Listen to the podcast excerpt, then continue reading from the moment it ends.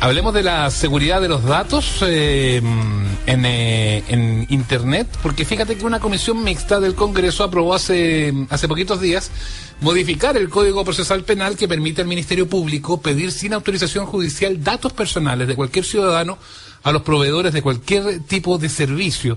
Esta iniciativa tiene preocupada a las empresas y a las distintas organizaciones ciudadanas que están velando por la protección de datos personales.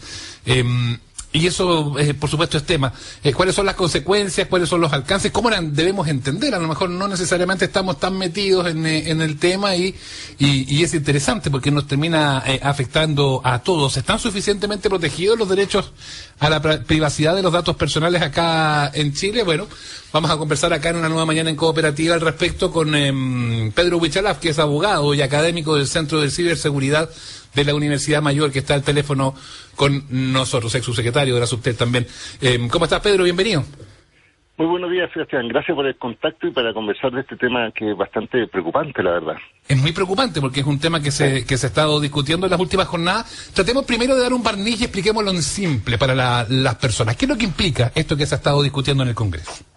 Sí, bueno, primero partamos de la génesis. Este, esta discusión surge en un proyecto que se llama, eh, que, que va a modificar la ley de delitos informáticos. Es decir, todo surge porque se presentó por esta administración un proyecto que va a ampliar el catálogo de posibles delitos informáticos. Estamos hablando de estafa online, de uso abusivo de dispositivos y de un tema bastante técnico que, pero es acorde a un convenio de Budapest que se llama, que es que el que relaciona a las policías internacionales en posibles persecuciones de delitos transnacionales, digámoslo así, utilizando tecnología. Hasta ahí todo bien. De hecho, personalmente me tocó también participar en la comisión como experto eh, hablando de este tema. Sin embargo, eh, en, la, en la tramitación del proyecto siempre hay obviamente diferencias con parlamentarios, con el gobierno. Primero pasó por el Senado, después la Cámara de Diputados, después hubo unas modificaciones y se va a comisión mixta cuando ya se llega a un texto final para ser aprobado por ambas cámaras. Pero en esa instancia, a raíz de la ley de delito informático, el gobierno eh, eh, introdujo una modificación que eh, en vez que amplió esta posibilidad de que los fiscales, con la lógica de investigación de cualquier delito, no tan solo delito informático, y ese es el problema, podían requerir información de datos personales, como por ejemplo identificación de la persona, del número, por ejemplo si uno se conecta a través del, teléfono, que hoy día estamos eh, hay más celulares que personas en Chile, y además otros datos. Y lo curioso es que lo hacen en esa instancia donde ya casi no hay posibilidad de diálogo, porque la comisión mixta, al aprobarlo, pasa esto a, la, a, lo distinto a la Cámara y al Senado y solamente pueden aprobar o rechazar y lo tienen que aprobar o rechazar todo el proyecto. Entonces ponen por, esta, por, esta, observación se puede terminar cayendo todo. no, todo, no todo está malo al final de cuentas, ¿no? Por eso, es un proyecto grande donde se habla de muchas cosas, pero a propósito de eso, y lo que nos llama la atención son dos cosas a nosotros. Primero, la insistencia de eh, no entender que los datos personales hoy día son eh, están constitucionalmente garantizados, eh, eh, básicos, y que nosotros no estamos en contra de que la fiscalía o las policías puedan utilizar herramientas en una investigación. Pero para eso están las garantías constitucionales, por eso está el juez de garantía que autoriza previamente cuando obviamente se está realizando una comisión de un delito y además un delito que nosotros entendemos que sea gravoso, es decir, aquellos que se han condenado de más de cinco años hacia arriba. Pero aquí están dando la posibilidad, por la redacción estoy hablando, de que en cualquier eh, tipo de investigación de cualquier tipo de delito, independiente de los delitos informáticos, puede la Fiscalía requerir esta información. Entonces, el problema es la oportunidad, la amplitud y por qué vamos a ceder ante un Estado, una lógica de Estado policial versus la lógica de la protección de nuestros datos. Ahora, desde voy a poner un poco al diablo para ver también eh, el, otro el otro matiz. Eh, hoy por hoy las, las comunicaciones, sobre todo cuando eh, pensémoslo por ejemplo en todo, todo lo que se está discutiendo en estos días a propósito del narcotráfico del creciente explosión que ha tenido en distintos puntos, que ha generado incluso los problemas que están ocurriendo en el norte, en muchos sentidos son atribuidos justamente al, mundo narco y que esas comunicaciones se dan por, por, por, internet. Ya se hablaba y se ha discutido harto de lo antiguo que está la ley de drogas, por, por poner un ejemplo, por conectarlo con otras cosas, diciendo las intercepciones de llamadas telefónicas. hoy por hoy narco no se comunica por teléfono, sino que lo hace a través de, distintas formas y plataformas a través de internet y que quizás para ese tipo de investigaciones podría servir esto. Em, eh, ¿cómo, ¿Cómo podemos ¿Cómo podemos modernizarnos finalmente y que las personas que tienen a cargo estas distintas investigaciones puedan tener acceso a lo mejor a, datos y antecedentes que se puedan generar ahí sin vulnerar tampoco los derechos necesariamente de las otras personas?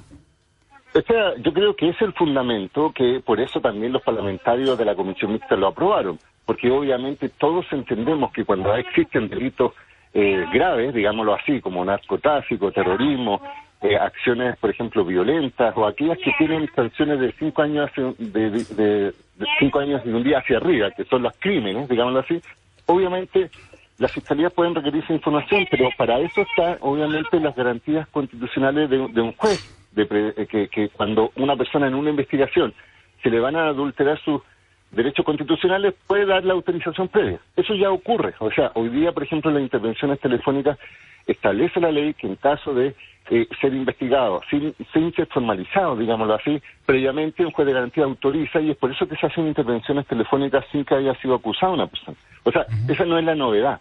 La novedad que ocurrió acá es que se haya ampliado ese catálogo y esa oportunidad a cualquier tipo de delito, cualquier tipo, incluso simples faltas podrían pasar por ese tipo de cosas. Entonces, el problema es ese ese justo equilibrio que tiene que existir entre herramientas, porque al final, ¿qué es lo que sucede? Que hay también una presunción de inocencia. Yo no estoy defendiendo a las personas eh, que pueden ser delincuentes y que pueden ser, obviamente, eh, eh, sancionadas, pero a la mayoría de las personas pueden que estén en una etapa de investigación sin que sepan, sin que le hayan notificado y que le estén interviniendo comunicaciones, no tan solo el teléfono, sino que también comunicaciones digitales. Entonces, es un tema súper complejo y es por eso que yo tengo entendido en este momento que la misma comisión mixta, después de que aprobó, está decidiendo volver a revisar ese articulado para ver si lo vuelve a, votar en, el particular. Entonces, yo creo que es muy importante porque además es una carga gravosa, estoy hablando más bien en el procedimiento ahora, a las distintas empresas porque le exige mantener información. Eh, hay dudas también respecto a qué se hace con esa información, cómo se destruye la información no utilizada, digámoslo así, y también eh, es un foco de atracción, pensando como los ciberdelincuentes, porque ya van a saber que hay empresas que van a tener una gran cantidad de bases de datos porque tienen que mantenerla en el tiempo, digámoslo así, tienen que tener al menos dos años de información. yo creo que eh, una cosa es la necesidad de investigación y por otro lado el justo equilibrio de la seguridad de las personas y obviamente tener un procedimiento mucho más adecuado. Y eso se realiza en un espacio abierto de liberación del Congreso y no solo en una comisión mixta que está al final de un proyecto. Claro, porque tiene una complejidad bien singular eso, ¿ah? porque finalmente el, el, proveedor de servicio de, comunicación, de Internet en este caso, termina siendo, termina siendo casi como un, guardián además de todo, de todo tipo de comunicaciones y ahí, entra, y ahí entramos todos en el saco y ahí uno, uno lo piensa en todo el ámbito de cosas, las comunicaciones eh, de las altas autoridades del país, del mundo empresarial, de uno, el personal, eh, eh, en fin, de nosotros los periodistas, las comunicaciones con la fuente, en fin, de todo tipo de cosas y eso, y eso obviamente en muchos casos está ya resguardado por otras leyes que no, que no pueda, que no pueda ocurrir, entonces se produce una colisión, una colisión directa, ¿no? Sí, es, que es el problema, porque en definitiva tú no tienes un filtro en control, porque imagínate que va, va a estar solo en la decisión de un fiscal determinar cuándo pide esos datos si es que está investigando y sin, sin, sin dar una visa a un juez de garantía. ese es el punto. Entonces, eh, a ver, digámoslo sinceramente, las instituciones pueden tener un, valor, pero también está desarrollado por personas y hay personas que actúan bien y actúan mal. y han, habido, han ocurrido circunstancias donde se han vulnerado graves derechos y, eh, no sé, estoy hablando de cosas más, mucho más profundas, como por ejemplo Operación Huracán y otras más, en, definitiva, donde hubo suplantación, donde hubo eh, invento de, datos. Entonces, ¿qué es lo que nosotros mencionamos? Y estoy hablando de nosotros porque formo parte de la academia, y también no tan solo esto es un tema de la industria, digámoslo así, porque el, reclamo obviamente fue levantado por los que van a ser eh, sujetos obligados a mantener la información. Pero nosotros como academia decimos el reparo, ojo, no es que estemos en contra de las policías, nunca lo hemos estado, sino que hay que tener un justo equilibrio y además, insisto, esto es una discusión que tiene que ser un poquito más abierta, menos técnica, menos eh, escondida, digámoslo así, en un proyecto específico como es el delito informático, porque en el fondo si se quiere discutir en cualquier tipo de proyecto, en cualquier tipo de delito, entonces debería haber sido un proyecto distinto. Ahora, estamos, además, imagínate, en un cambio de gobierno, estamos justo yendo a vacaciones, entre comillas, al Parlamento. Y que esté justamente este tipo de discusión, yo siento que es peligroso y creo que es necesario una reflexión. Por eso el llamado que se hizo a los parlamentarios a tener mucha consideración y no a rechazar todo el proyecto, porque, insisto, el 90% del proyecto habla de delito informático y eso es muy real y es muy necesario, estamos de acuerdo, pero esa colita que como buen abogado se lo digo, eh, los abogados no utilizamos esos resquicios legales como para ampliar el campo de acción y es muy complicado. A propósito de abogado, en su momento el fiscal nacional, Jorge Abbott, eh, a propósito de las críticas, porque esto no es algo que, viene ahora ya con los hechos consumados, hay distintas organizaciones de, resguardo, de protección de datos y también los mismos operadores de, datos de, nuestro país habían planteado su reparo. Y él había dicho en una carta que mandó al diario financiero hace, alguna, hace algún tiempo atrás que la alarma que ha generado todo este tema desinforma y refleja total desconocimiento sobre la información que requiere preliminarmente la Fiscalía para una persecución oportuna y efectiva y agregó que estas modificaciones además adecúan la legislación nacional a los compromisos asumidos por Chile el año 2017 al incorporarse como primer país sudamericano al convenio de Budapest sobre cibercriminalidad. Yo creo que el, fiscal nacional tiene un, tremendo error eh, y se lo dijimos ahí, porque el convenio de Budapest que es eh, una adecuación, y eso es el fondo del, proyecto de delito informático, en ninguna parte sale este tema de la recaudación de datos personales. O sea, esa es una invención a la chilena, digámoslo así. Es decir, el convenio pues efectivamente es la forma de incorporar otros, o sea, otras lógicas de, delito informática, ampliar el catálogo de delitos, darle más herramientas a los fiscales, sí, pero en ninguna parte, si uno lee el convenio de Budapest, invito al fiscal nacional y a cualquier persona que lo lea, sale la necesidad imperiosa de que las policías puedan tener los datos sin autorización judicial. Eso lo metieron ahora. Y el problema está justamente en que una cosa es darle más eficiencia teórica a los fiscales y otra cosa es, de quitarle garantías a los ciudadanos de que no están mal utilizando nuestra información para estos fines. Entonces, eh, yo creo que obviamente esta es una discusión importante, yo creo que hay que tenerle mucha atención y obviamente darnos cuenta de qué es lo que estamos nosotros de acuerdo en hacerlo, nosotros como ciudadanos si es que entregamos obviamente toda nuestra información libre abiertamente para que, eh, una institución como Fiscalía o las policías, porque son, se complementan con ellas, puedan tener acceso, o por otro lado decimos, ojo, hay que ser equilibrado porque además hay que dar un dato.